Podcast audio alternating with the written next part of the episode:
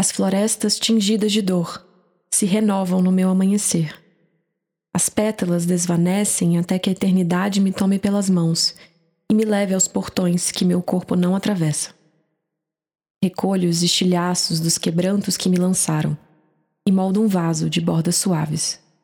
Ao sol poente, a poesia que as árvores escrevem me desnuda em divina inspiração e encantamento.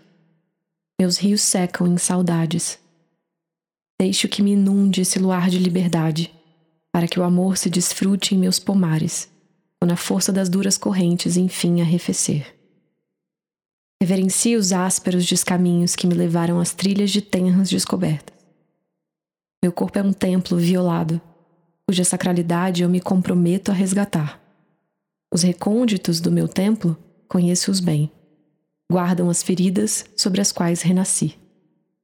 Desfaço-me de cada um dos lamentos que concebi para atrair visitas piedosas e olhares de atenção.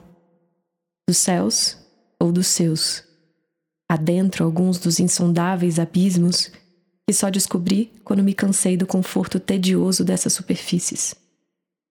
Curvo-me ante o vento furioso que vem devastar os meus jardins, apenas para que eu cultive novas sementes e confie no florescimento.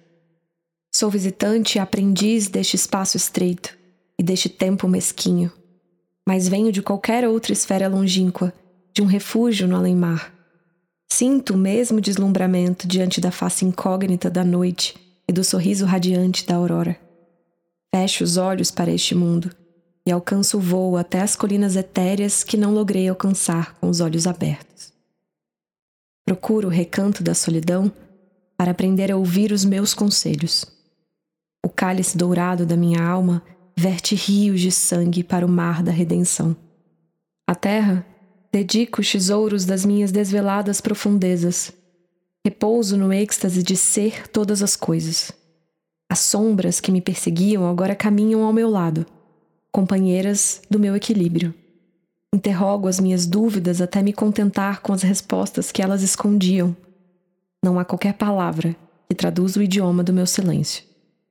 A coroa que me serve não ostenta nenhuma realeza. As flores protegem meu corpo até um dia brotarem dele, em renovada beleza.